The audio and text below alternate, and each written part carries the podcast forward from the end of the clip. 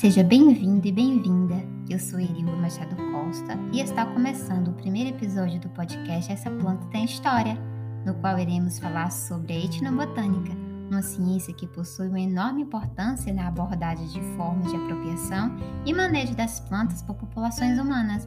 Então, vem saber um pouco mais sobre esse tema super interessante? Vem comigo! Você sabia que plantas contam histórias?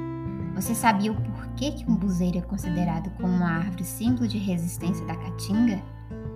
Você sabia também quais são as relações que são estabelecidas entre os povos tradicionais da região norte e a árvore castanheira, fazendo dela uma espécie símbolo para a manutenção dessas populações?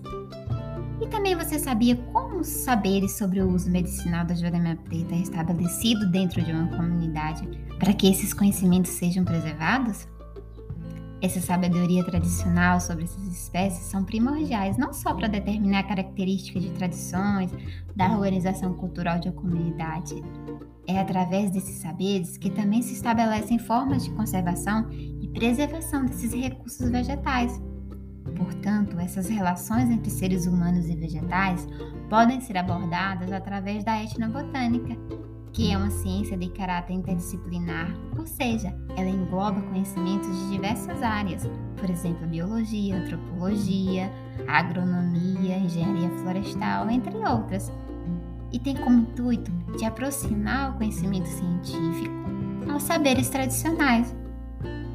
Nesse sentido, a etnobotânica traz uma abordagem de pesquisa científica que estuda pensamentos, crenças, sentimentos e comportamentos que poderão mediar as interações entre as populações humanas e os demais elementos dos ecossistemas, assim como os impactos advindos dessas relações.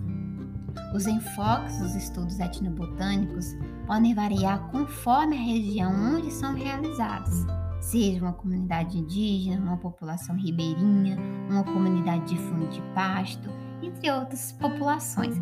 Então, cada organização terá uma tradição de uso de certas espécies de acordo com as necessidades a elas destinadas, uma vez que a realidade local de um grupo de pessoas, incluindo os tipos de ecossistemas que abrangem, apresenta forte influência no direcionamento de quais aspectos estudar através da etnobotânica. As temáticas mais abordadas em estudos etnobotânicas são desenvolvidos sobre origem, domesticação e conservação de plantas cultivadas e silvestres. Também são destinados a descrever e registrar técnicas de agriculturas tradicionais, quais vegetais são comercializados em mercados tradicionais, e também destinados a realizar inventários etnobotânicos, seja para plantas medicinais, alimentares, alucinógenas, plantas místicas para fins religiosos, entre outros. Também por meio da etnobotânica é possível entender como a destinação de uso para uma determinada planta é estabelecida por um determinado grupo de seres humanos.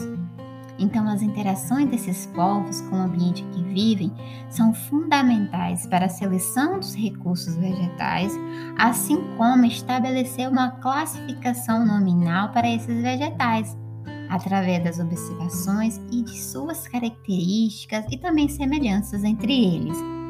Então, é através dessa classificação que são criadas as taxonomias folclóricas botânicas, na qual está focada principalmente nos nomes destinados às plantas pela população. Então, para falar um pouco sobre essa temática que está inserida na etnobotânica, nós convidamos o professor doutor Daniel Pifano. Seja bem-vindo, professor.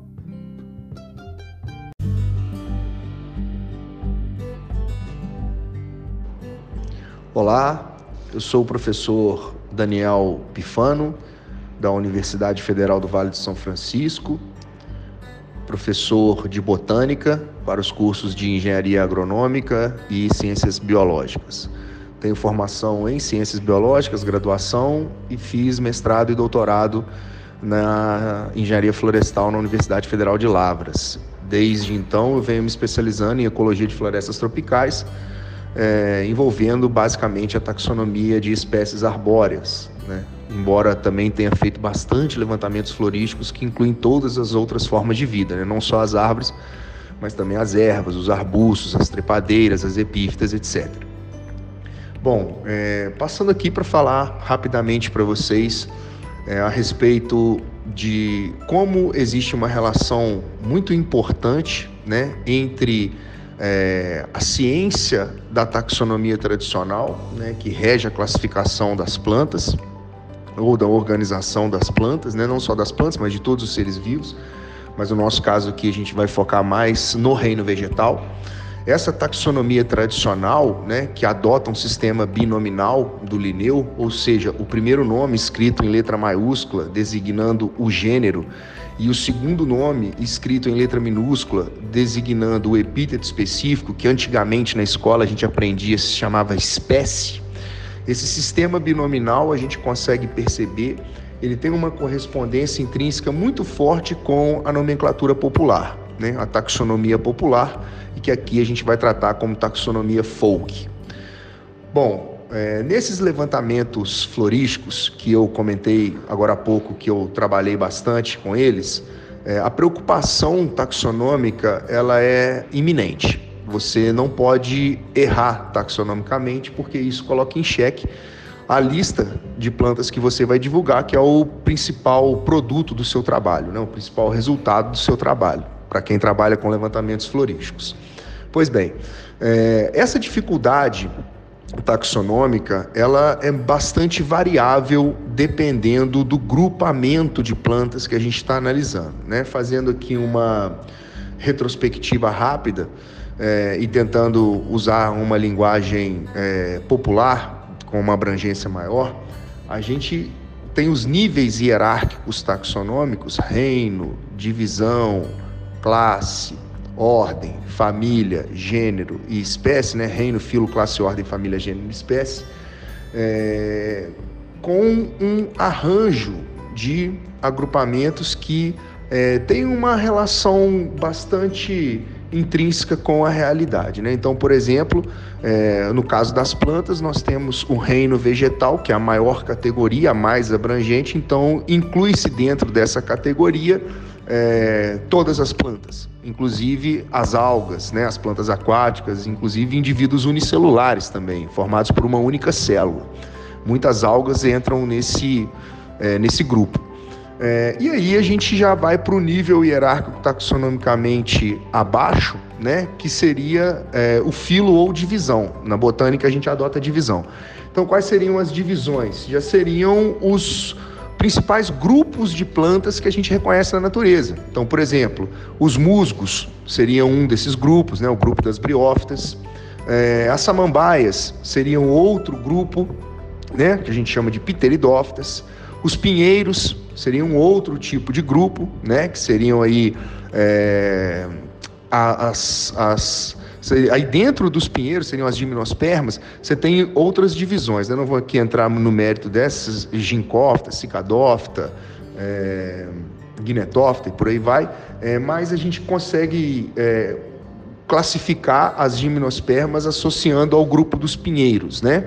É, no caso do Brasil, a gente tem uma espécie bem importante, né, que é a Araucária angustifolia, que é o pinheiro brasileiro, que a gente encontra é, de Minas Gerais para baixo, né? Nos estados do sul, principalmente. Inclusive a gente come o pinhão cozido, é bastante gostoso, é uma planta é, bem importante na, na economia dessa região e bastante utilizada pela população em geral também.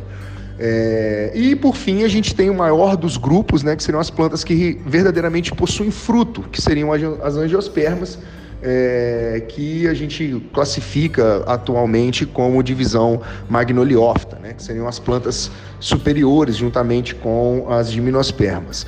É, bom, então a gente consegue ver que é, a, a, questão do nível hierárquico taxonômico logo abaixo de reino, que seriam as divisões, a gente já consegue associar claramente as divisões aos principais grupos de planta que a gente encontra na natureza. Né? E à medida que a gente for é, descendo os níveis hierárquicos taxonômicos, a gente vai restringindo esses grupos.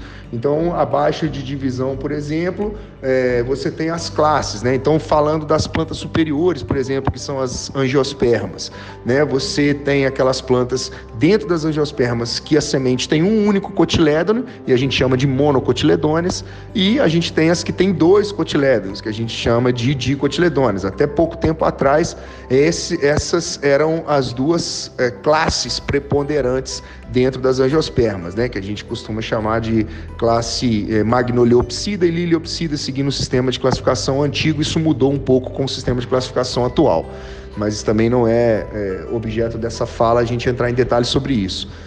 Bom, é, a gente vai cada vez mais descendo os níveis hierárquicos taxonômicos e a gente chega nos níveis é, mais baixos, né, que seriam família, gênero e espécie.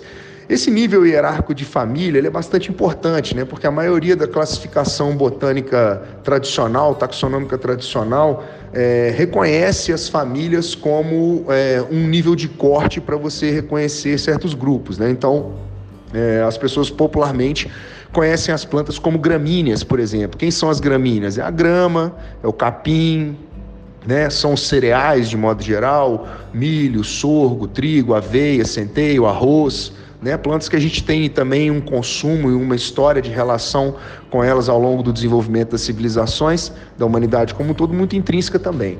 É, as leguminosas, né, as plantas que produzem aquela vagenzinha como fruto, também é uma família bastante fácil de ser reconhecida, todo mundo conhece. É, e a gente vai descendo, chegando em gênero e espécie, né, e a gente consegue entender que a taxonomia é, folk popular já tem uma correlação também grande com essa taxonomia tradicional. Então, falando especificamente, como eu disse lá atrás, que a espécie é um, é um nome binominal, ou seja, formado por o gênero e o epíteto específico, na taxonomia tradicional, esse epíteto específico ele pode designar primeiramente, né, um, seguindo essa, inclusive essa hierarquia determinada no código, é, uma característica importante é, daquele gênero, ou seja, ele tem que designar uma característica morfológica daquele grupo, né? No caso das plantas, aí, normalmente essa característica está relacionada à parte reprodutiva da planta, às inflorescências, às flores, aos frutos, por exemplo. É, ou ela pode designar uma localidade, ou seja, um lugar que é importante porque é uma espécie que ocorre somente nesse lugar, né? É, e por fim, uma homenagem. Né? O epíteto específico também pode ser o sobrenome de alguém ou, ou o nome de alguém que se dedicou ao estudo das plantas e tem notório saber na área e, portanto, justifica-se a homenagem. Então, basicamente, a gente tem é, o segundo nome, né, o epíteto específico. É, se você analisar a etimologia da palavra, você consegue entender o porquê aquela planta, aquela espécie foi batizada com aquele nome, certo? E no caso da taxonomia Focus também acontece, né? Todo mundo já ouviu falar nomes populares de plantas que são separados por hífen. Por exemplo, alecrim do campo, alecrim do mato, jurema preta, jurema branca. Então você está vendo que o segundo nome ele também está designando alguma característica importante da, da, daquela espécie no conhecimento popular. Alecrim do campo é um tipo de alecrim encontrado no campo. Alecrim da mata é um tipo de alecrim encontrado na mata. Então você consegue perceber que a separação aí é por ambientes. Por exemplo, jurema preta, jurema branca. O segundo nome está designando uma cor. Essa cor, obviamente, está relacionada a alguma parte da planta. Nesse caso, a casca, que também é importante, é medicinal, é bastante utilizada. Então, da mesma forma que você tem a taxonomia tradicional, é, cujo o segundo nome está sempre designando alguma relação, alguma característica, alguma homenagem, alguma localidade é, daquela espécie dentro daquele gênero, é, no grande conjunto do que seriam os alecrins e do grande conjunto do que seriam as juremas, né, você tem é, espécies ou morfoespécies, né, dentro da etnobotânica a gente costuma chamar de protótipo também, né, que são é, relacionados é, com essas características. Então, isso é, é, muito interessante e a gente consegue perceber, por exemplo, que é, tudo que é conhecido como alecrim se encaixa dentro do gênero Baccharis, dentro da família Asteraceae. Tudo que é conhecido como jurema se encaixa dentro é, do gênero Mimosa, né? Antigamente também do gênero Piptadenia, mas enfim. A gente sabe que tem uma correlação grande dentro da família, né? Mimosa e Piptadenia são gêneros da subfamília Mimosoide da família Fabaceae, né? Que é a mesma coisa que leguminosa.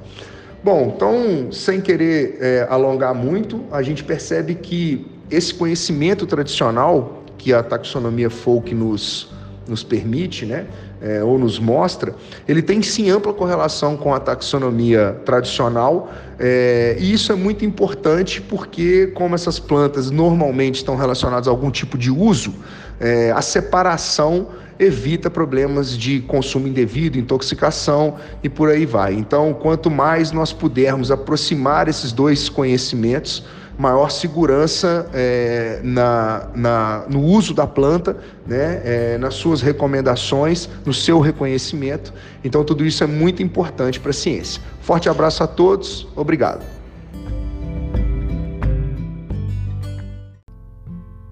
Muito esclarecedora a sua fala, professor. Muito obrigada pela sua participação. A etnobotânica é mesmo uma ciência fascinante, não é mesmo?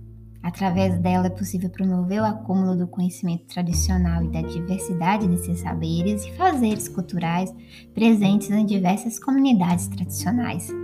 Quanto ao uso das diversas espécies de plantas existentes em suas áreas, possibilitando assim o conhecimento e preservação de recursos vegetais importantes para seus ecossistemas de origem, além da proteção da etnobiodiversidade.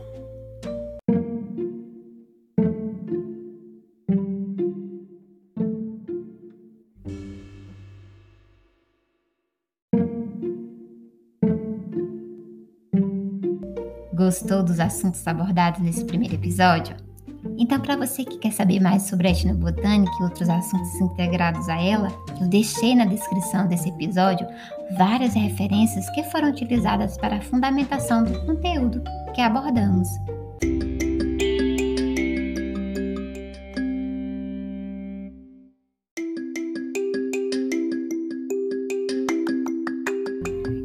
Chegando ao final de mais um episódio do podcast Essa Planta Tem História, um produto final de tese da doutoranda Irilva Machado Costa, que apresenta e cria os roteiros dos episódios aqui para vocês, além de toda a produção dos áudios. Ah, e não deixem de seguir nossa rede social lá no Instagram, arroba Essa Planta Tem História. Um abraço e até o próximo episódio!